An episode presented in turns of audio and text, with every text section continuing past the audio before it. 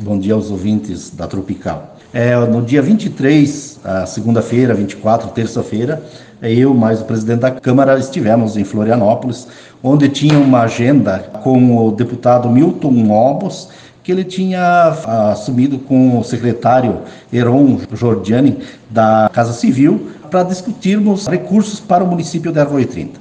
Então, estivemos na segunda-feira na Casa Civil, juntamente com o deputado Milton Obos, onde tinha o compromisso para Arroio 30, o deputado Milton Obos, para liberação da compra de uma ambulância. Mas como estava demorando esse processo, foi licitado com recursos próprios para a compra da ambulância para o município de Arroio 30 e o deputado então mudou o recurso dele, em vez de recurso para a compra da ambulância, para a reforma do ginásio. Então ele vai liberar 301 mil para o município de Arroio 30 para a reforma do nosso ginásio que está sendo ah, necessário.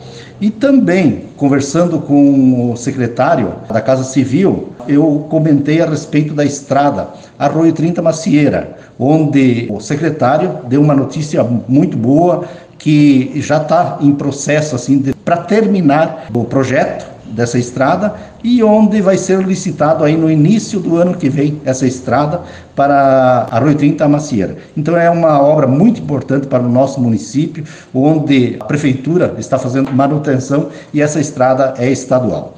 Estivemos também conversando com vários parlamentares na Assembleia Legislativa. Na segunda noite, tivemos um encontro dos prefeitos do PSD junto com o governador, na casa do governador, uh, jantamos lá, onde tivemos uma conversa muito boa com ele, também estava o secretário Heron Giorgiani.